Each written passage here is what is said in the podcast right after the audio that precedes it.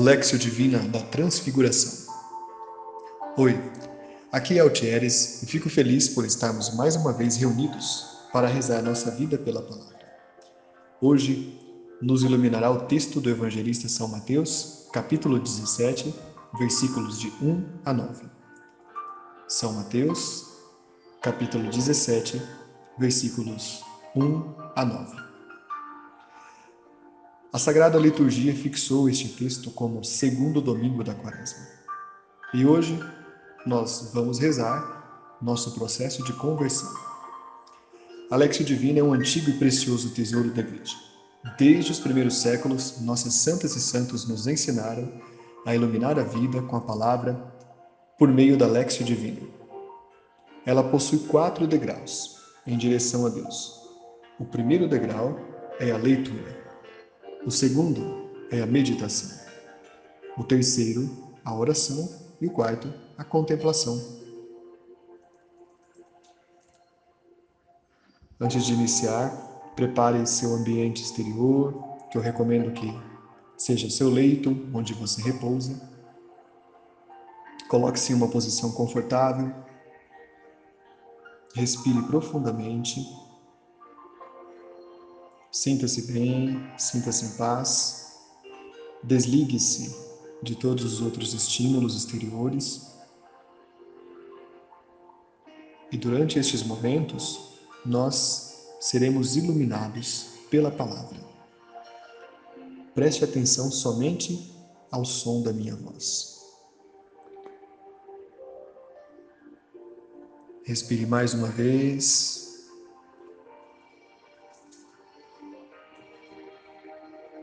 Experimente uma sensação de paz e tranquilidade.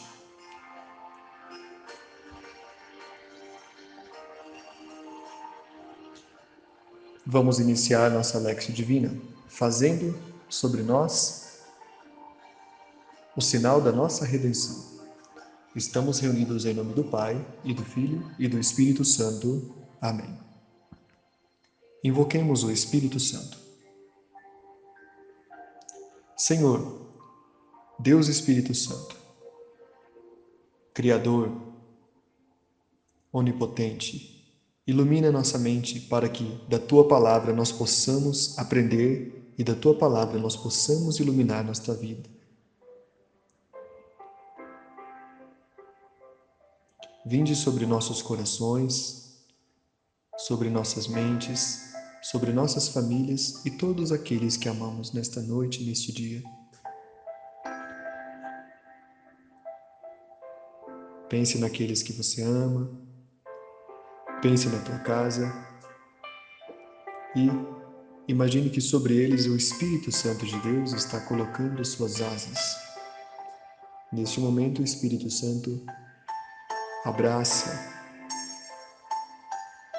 protege, aquece,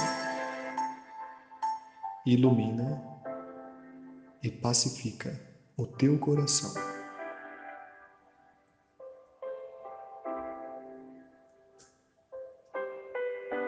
Oremos.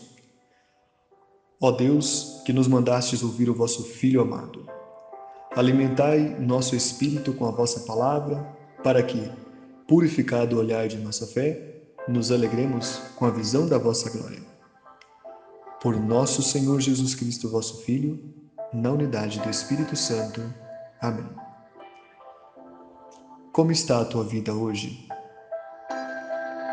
Quais são as alegrias e as dificuldades que você traz para esta oração? Quais são os sentimentos que você recolheu ao longo deste dia? Quais foram as experiências que você vivenciou?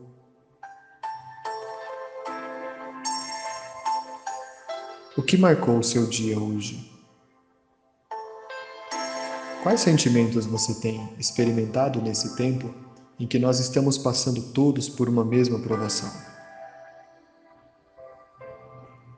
Traga tudo isso para a nossa oração. Respire mais uma vez. Sinta a presença de Deus nesse momento. Nós vamos para o primeiro degrau, da Lexio Divina, a leitura. Do Evangelho de Mateus, versículos 1 a 9 do capítulo 17. Naquele tempo, seis dias depois, Jesus tomou consigo Pedro, os irmãos Tiago e João e os levou a um lugar à parte, sobre uma alta montanha, e se transfigurou diante deles o seu rosto brilhou como o sol e as suas roupas ficaram brancas como a luz. Nisso, lhes apareceram Moisés e Elias, conversando com Jesus. Então Pedro tomou a palavra e disse a Jesus: Senhor, é bom ficarmos aqui.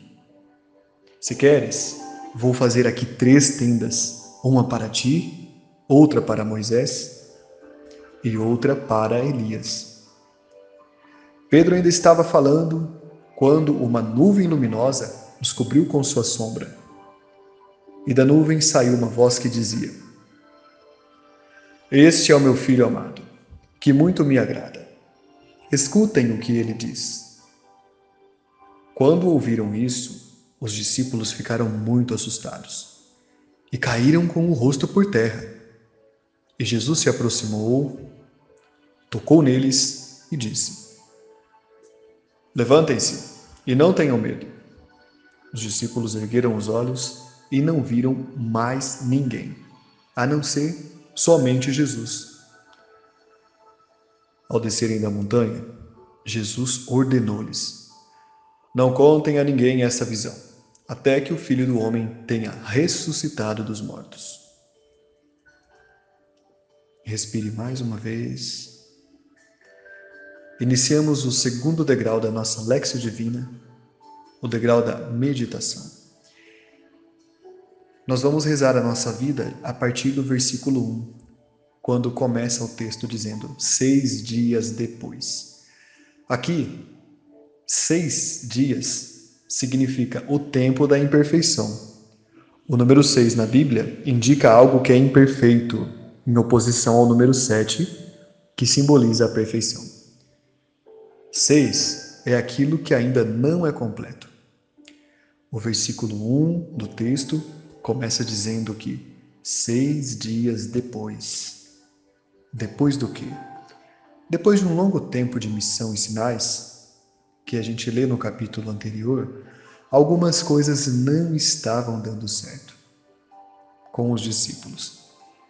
Nossa vida também é assim. Peço que você se recorde agora de um projeto ou de uma etapa de sua vida que, apesar dos seus esforços, acabou não dando certo. Pode ter sido o convívio com alguém, pode ter sido uma amizade desfeita, um trabalho que te frustrou. Recorde-se disto nesse momento, que estamos colocando a vida em oração pela palavra. Lembre-se de que você colocou toda a sua boa vontade e atenção em todas essas coisas, como você sempre faz. Mas mesmo assim, acabou não dando certo. Respire mais uma vez. Recorde-se deste projeto, dessa situação que não deu certo.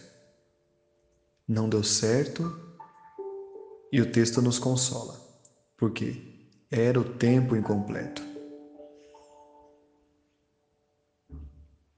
Talvez você esteja recordando-se, experimentando uma sensação de chateação, talvez de decepção, mas veja, assim estavam os discípulos naqueles dias. Estes seis dias depois são para nós hoje o tempo presente são nossos dias atuais. Hoje ainda não é o tempo completo, é o tempo incompleto. Falta algo neste tempo. Pergunto a você: o que está faltando na tua vida hoje? Te convido a olhar com muita sinceridade as tuas necessidades como pessoa. O que te falta materialmente?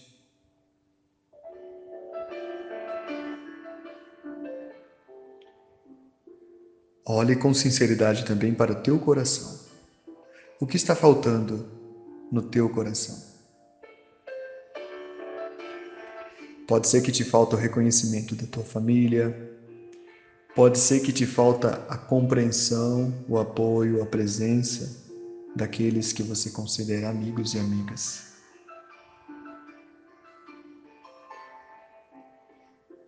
Pode ser que falte você até alguma coisa que você não sabe exatamente o que é. Respire mais uma vez. Este é o tempo incompleto e o texto nos ensina. Nós vamos meditar mais uma imagem, mais um símbolo do texto.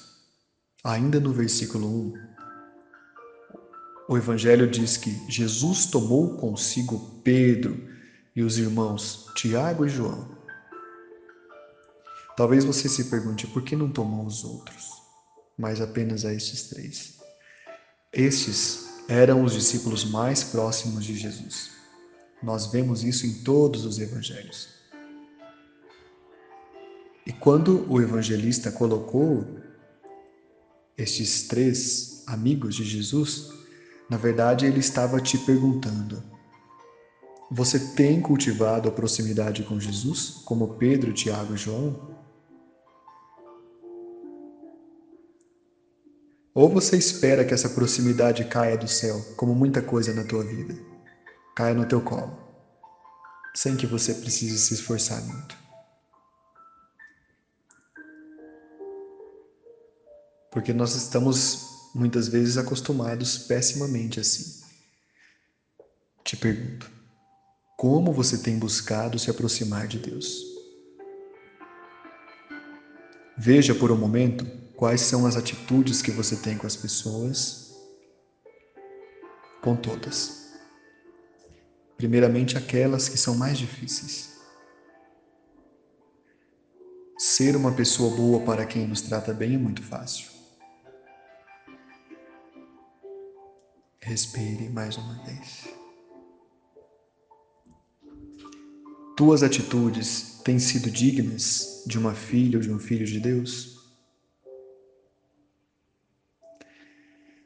Os três discípulos não eram pessoas perfeitas, como nós sabemos, mas eles colocavam acima das suas imperfeições o desejo de sempre estar na presença de Jesus. Te peço Analise os teus pensamentos agora. Tenha coragem. Seja sincero, seja sincera.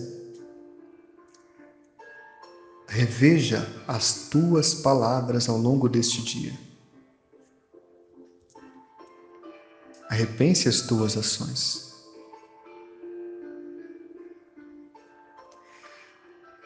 Teus pensamentos, palavras e ações te colocam na presença de Jesus ou afastam Jesus da tua presença?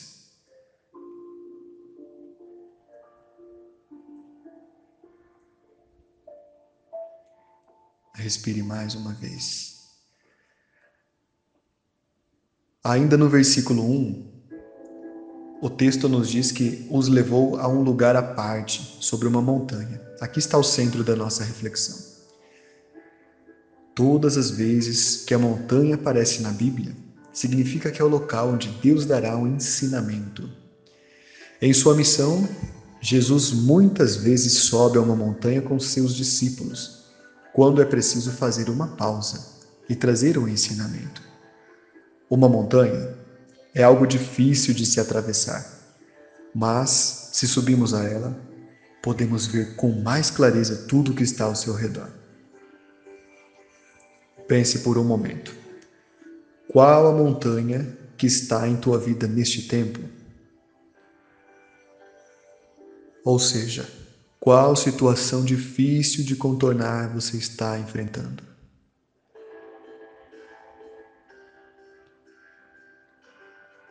Respire mais uma vez. Pense com muita tranquilidade nesta montanha. Será que esta montanha é uma realidade afetiva? Uma realidade familiar? Será que ela é uma dificuldade financeira, de saúde? Será que ela tem sido uma tristeza que te acompanha há muito tempo? Será que ela é uma, uma dificuldade com alguma pessoa? Ou então será que ela é uma dificuldade consigo mesmo, consigo mesma? Um sofrimento que você tem e que ninguém nem repara nisso.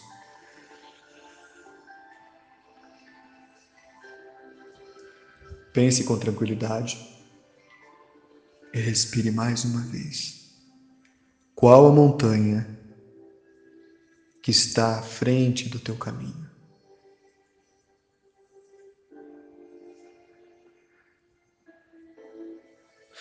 Esta palavra nos ensina que tudo o que nos oferece resistência, dificuldade, sofrimento, equivale à subida da montanha. Se você já teve a oportunidade de subir em um monte ou em uma montanha, você sabe como isso é difícil e desgastante.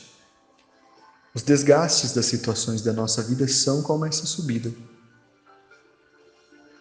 A sabedoria deste texto nos ensina que quando Deus nos permite ir até uma montanha, apesar do cansaço, será possível encontrar um ensinamento sobre aquilo que representou a montanha na nossa vida.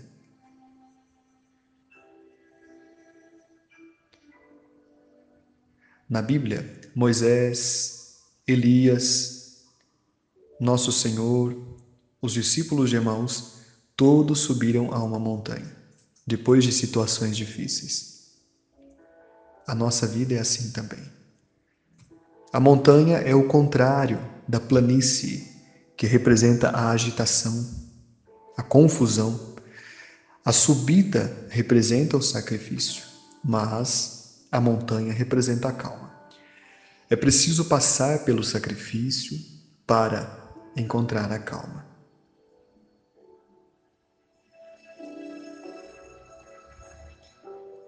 Qual a tua montanha hoje, neste tempo?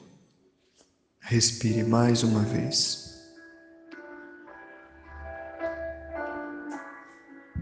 O versículo 2 nos ensina que Jesus se transfigurou diante deles. No alto da montanha, Jesus revela que Ele é Deus. Ele se transfigura, ou seja, ele mostra sua essência sagrada. Você e eu não somos deuses, mas possuímos também uma essência sagrada, pois somos filhas e filhos amados de Deus. Nascemos de seu coração. O que vou te falar agora Pode ser que você já tenha experimentado, pode ser que ainda não, mas certamente em algum momento de tua vida você vai passar por isto. Jesus te convida a se transfigurar também, isto é, a conhecer e mostrar a tua verdadeira e bela essência espiritual, como filha e filho deste Deus amoroso. E isso depende de você ter um encontro com Jesus. Aí, no alto das tuas montanhas, depois de toda a subida, depois de todo o cansaço. Depende de você ouvir a voz de Deus te dizendo: Tu também és minha filha, meu filho, muito amado. Acontece que muitas vezes nossa história de vida, que estamos rezando neste retiro, nos marca de um modo muito triste e nos impede, inclusive, de sabermos que somos filhos do céu, filhos de Deus. Muitos de nós passamos grande parte da vida sem saber disso. Respire mais uma vez. Te convido a rezarmos agora, juntos, duas realidades. A primeira, o que te impede hoje de mostrar toda a tua essência sagrada que você possui desde sempre e que te foi confirmada pelos nossos sagrados sacramentos? Pode ser que tu aches que não és uma pessoa digna de estar na presença de Deus? Pode ser que não tenhas tido ainda coragem para subir as montanhas que foram aparecendo na tua vida. Ou, mesmo que tenha subido, às vezes não tenhas percebido. Pode ser que ainda precisavas passar pelas planícies de tua vida, ou que ainda estejas passando por elas hoje, neste momento. Mas veja, independente disto, Deus está e sempre esteve te esperando no alto da montanha. E aqui, meu irmão, minha irmã, quero te dizer uma palavra de consolação. É muito importante rezar o nosso sofrimento, mas mais importante ainda é não esquecer que Deus sempre estará te esperando no alto da tua montanha.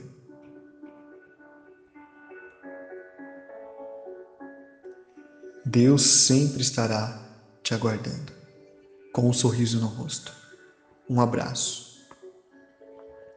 anel, sandália, uma túnica nova. Respire mais uma vez. Sinta nesse momento essa, esse abraço de Deus, essa sensação de ser uma filha, um filho amado de Deus.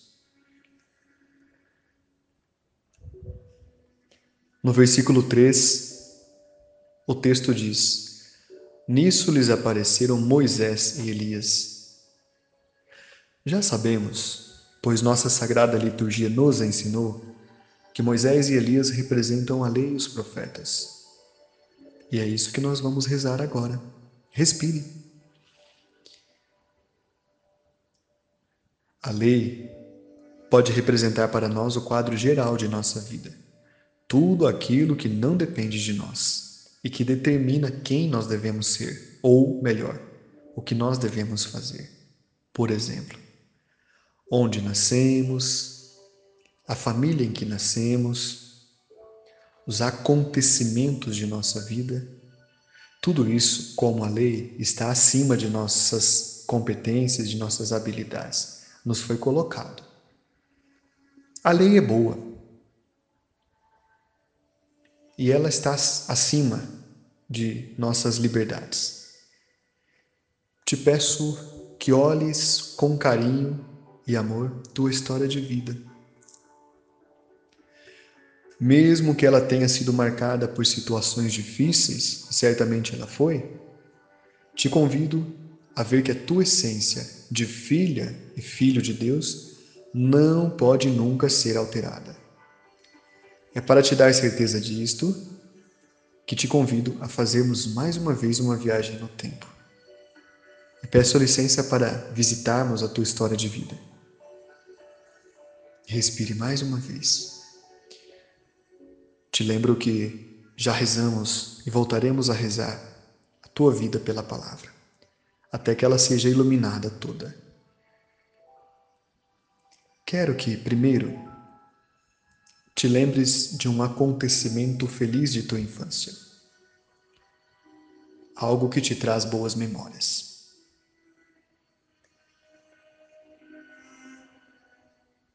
Pode ser uma lembrança, um brinquedo, uma pessoa que marcou para sempre a tua vida.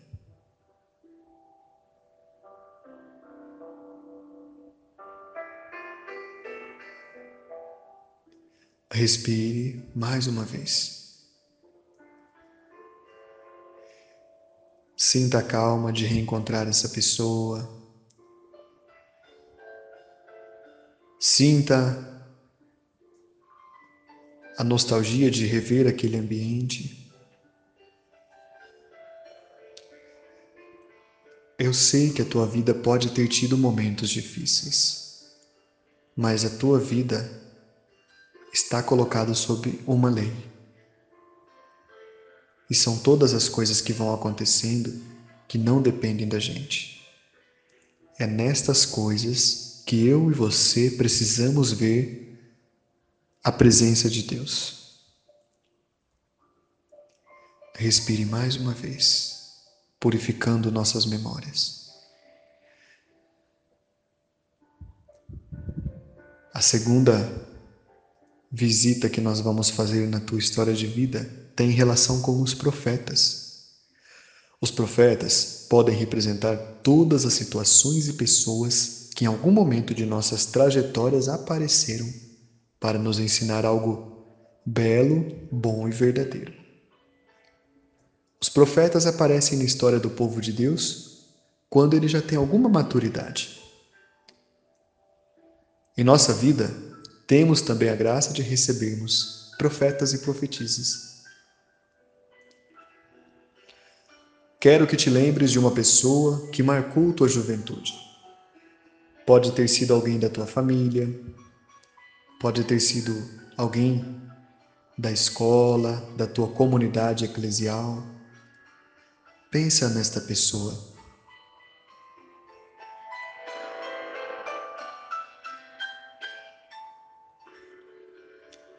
Reveja seu rosto, suas mãos.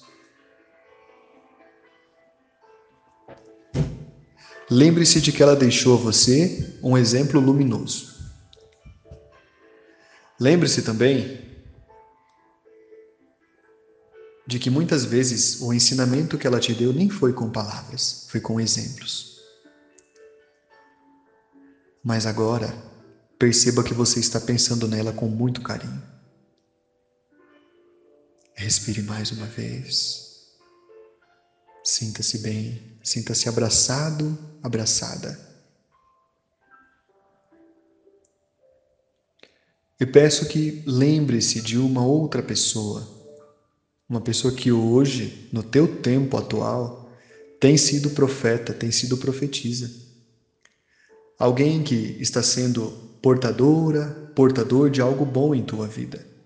Seja grato a Deus por essa pessoa.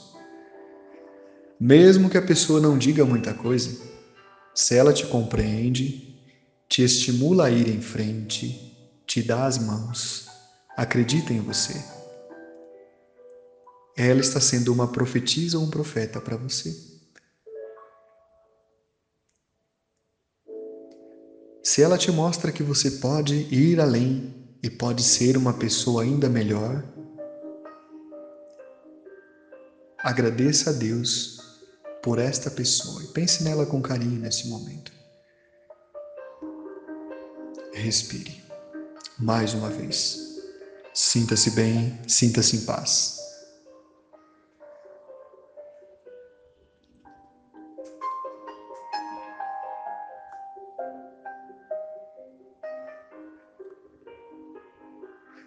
No versículo 4, Pedro diz: Senhor, é bom ficarmos aqui.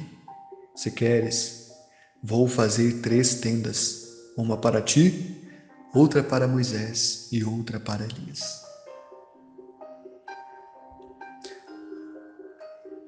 Pode ter sido curioso ver a reação de Pedro, e algumas pessoas dizem que ele não sabia o que estava fazendo, mas ele sabia sim. Pedro queria que o sagrado acampasse em sua vida. Ele não disse, vou fazer seis tendas, porque em sua simplicidade, ao ver a glória de Deus, ele apenas quis ficar ao redor do mistério. Nem se lembrou que estava sendo acompanhado pelos seus outros dois amigos, Tiago e João. Somos, você e eu, muito parecidos com Pedro. Queremos reverenciar aquilo que nos aponta ao céu.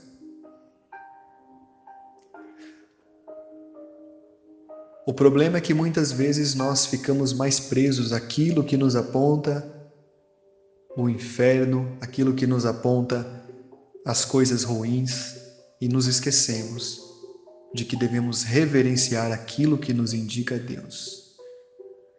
Quantas e quantas vezes ao longo do nosso dia, uma sucessão de pensamentos, uma relação de palavras, uma sequência de ações nos dizem exatamente o contrário. E quantas e quantas vezes é preciso que nós tenhamos um tapa no rosto um tapa na cara para pararmos e olhar aquilo que é importante. Pedro nos ensinou que o mistério, na verdade, está acampado ao nosso redor. Não é preciso que nós acampemos ao redor do mistério. O mistério está à nossa volta. Respire mais uma vez.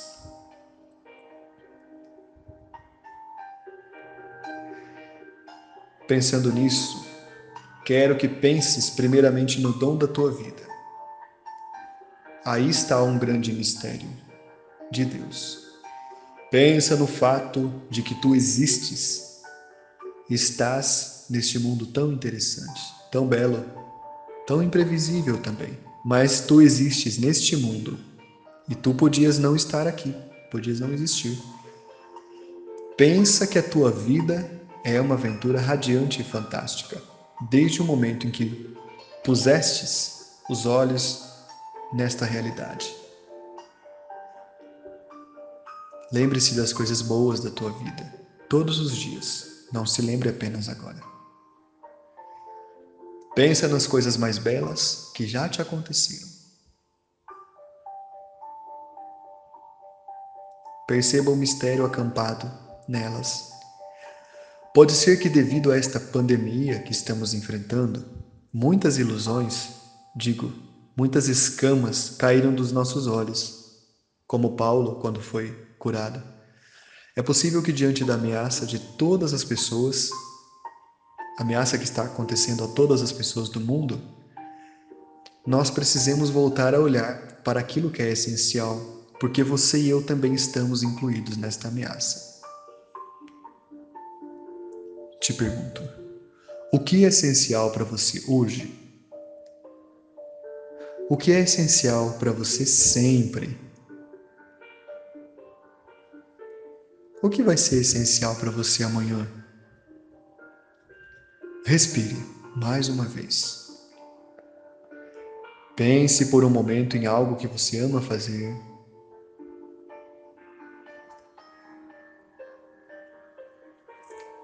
Pensa em alguém que tu amas. Pensa em ti também. Como tu és uma pessoa querida por tantas pessoas. Como tu és amado, amada. Inclusive se recorde de que tu és alguém importante para muitas pessoas. Pensa em ti. em todas estas memórias que estão passando pela tua cabeça, como num filme, num cinema, estão manifestações do sagrado. A nossa vida acontece acampada ao redor do mistério. Precisamos perceber isto. Respire mais uma vez.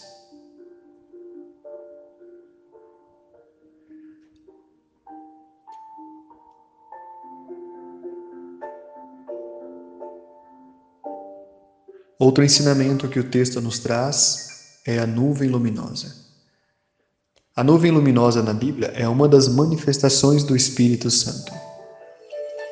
Ela revela a presença de Deus e, ao mesmo tempo, esconde essa presença.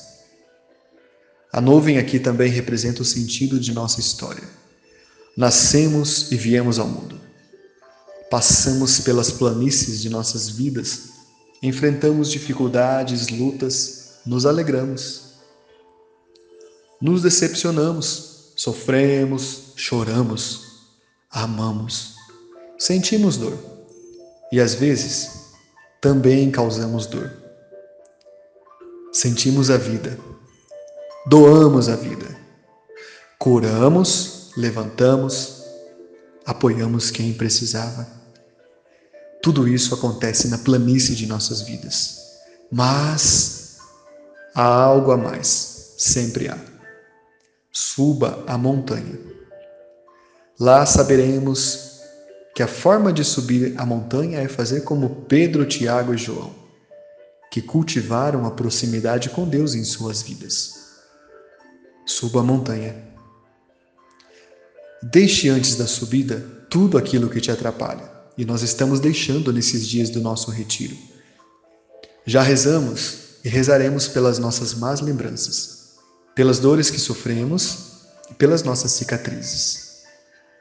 O texto deste Santo Evangelho mencionou a nuvem luminosa, porque é onde precisamos chegar. Quanto te falta para chegar? Talvez esta resposta seja difícil.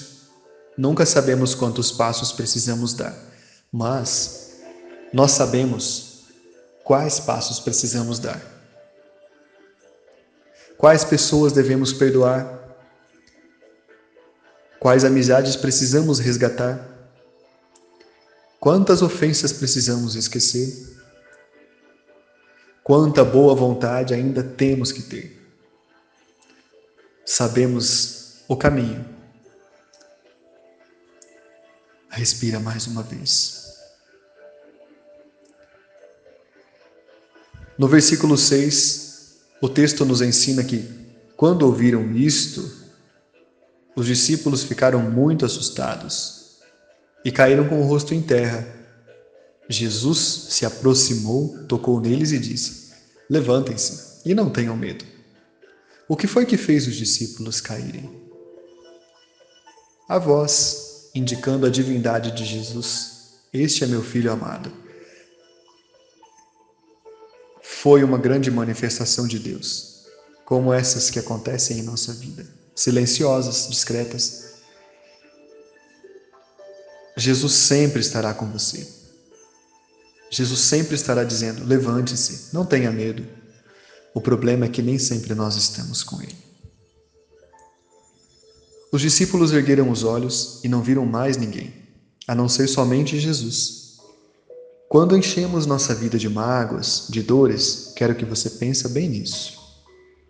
Quando colocamos situações difíceis e ainda acrescentamos os nossos pecados e vícios, como o orgulho, a arrogância, a maledicência, é como se colocássemos óculos para ver o mundo exatamente dessa forma. Os discípulos ergueram os olhos. E só conseguiram fazer isso porque tinham feito o processo de limpar o coração. No pé da montanha, deixaram muita coisa que não ajudava. Então, por conta disso, eles viam com mais clareza. Principalmente, viam aquilo que é mais importante Jesus. Nosso objetivo é que ao longo desses dias de Quaresma possamos esvaziar nosso coração de tudo aquilo que nos atrapalha para que possamos subir a montanha. Subir a montanha é muita coisa. É sim enfrentar nossas dificuldades, mas principalmente é fazer a leitura dos fatos que Deus coloca na nossa vida. Subir a montanha da traição que fizeram com você, subir a montanha do esquecimento que você experimentou, subir a montanha das ofensas que foram feitas injustamente a você, subir a montanha também das coisas ruins que você tem no coração, esse egoísmo, esse rancor, essa dificuldade, essa falta de compreensão também são nossas montanhas, por que não? e nós vamos subir. O texto encerra com uma palavra muito interessante de Jesus. Depois de presenciarem a glória de Jesus e sua transfiguração, e de também entenderem que eles precisam se transfigurar, os discípulos estão abismados. Mas Jesus diz a eles: Não contem a ninguém esta visão. Isso mesmo. Não conte por um motivo. Seja você o exemplo vivo da presença de Jesus na vida das pessoas. Tenha coragem. Busque tua conversão nos pequenos atos. No filme A Missão, que eu recomendo que você assista, nós vemos um jesuíta em processo de conversão. Ele precisa escalar por uma, um ato dele, uma ação que ele decidiu, uma alta montanha. E nesta montanha, inclusive, tem uma cachoeira que cai sobre ele a todo momento. Ele leva consigo a sua armadura, porque Anteriormente ele havia sido um cavaleiro, até que encontrou Jesus nos campos de batalha e se tornou padre. Mas o processo de conversão dele só estava começando. Ele trouxe sua armadura para o Brasil e, com aquelas pessoas que o acolheram, com os índios que o acolheram e os padres que aqui já estavam, ele quis fazer esta peregrinação até o alto da montanha e levou sua armadura. A cada passo ele parecia escorregar, cair, como de fato aconteceu algumas vezes. Mas ele voltava, buscava a armadura e, amarrada ao seu corpo, subia aquela montanha, escorregadia e pedregosa. Um verdadeiro perigo. No entanto, ele chegou até o cume, até o alto, de onde brotava a cachoeira, e lá, erguendo sua armadura de cavaleiro, que, com a qual ele tinha feito tanto pecado, jogou tudo aquilo cachoeira abaixo, montanha abaixo. Ali aconteceu uma transfiguração também. E ele contemplou Cristo beijando o seu crucifixo. É o caminho que nós percorreremos nos próximos dias. Respire mais uma vez. Vamos para o nosso terceiro degrau, a oração. Te peço que você, agora, lembre-se da meditação que fizemos e faça em seu coração uma pequena e breve oração. Diga a Deus algo sobre você, algo que você considerou importante.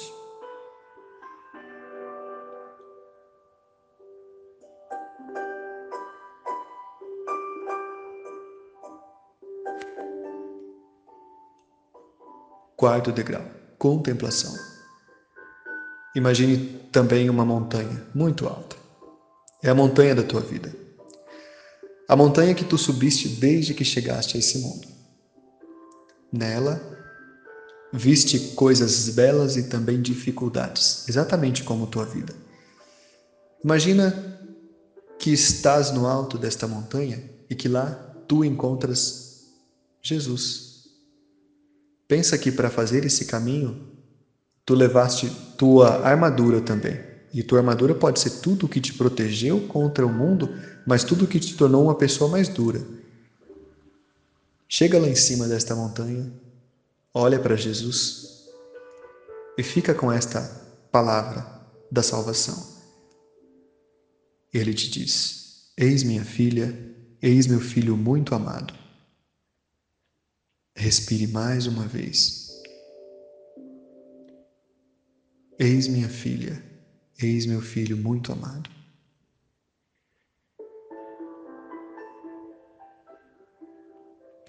Preserve essa sensação de paz e de profunda tranquilidade.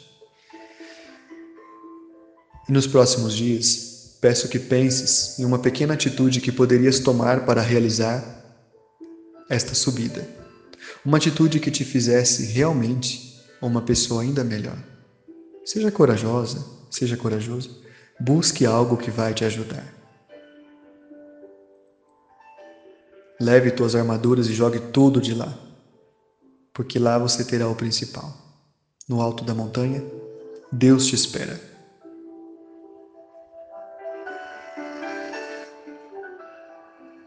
Oremos. Ó Deus, que nos mandastes ouvir o vosso Filho amado, alimentai nosso espírito com a vossa palavra para que, purificado olhar de nossa fé, nos alegremos com a visão da vossa glória.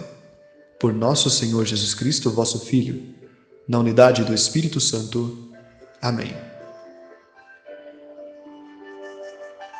Glória ao Pai, e ao Filho, e ao Espírito Santo, como era no princípio, agora e sempre. Amém. A nossa proteção está no nome do Senhor, que fez o céu e a terra. Bendito seja o nome do Senhor, agora e para sempre. Abençoe-nos, Deus eterno e todo-poderoso, Pai, e Filho e Espírito Santo. Amém. Louvado seja nosso Senhor Jesus Cristo, para sempre seja louvado.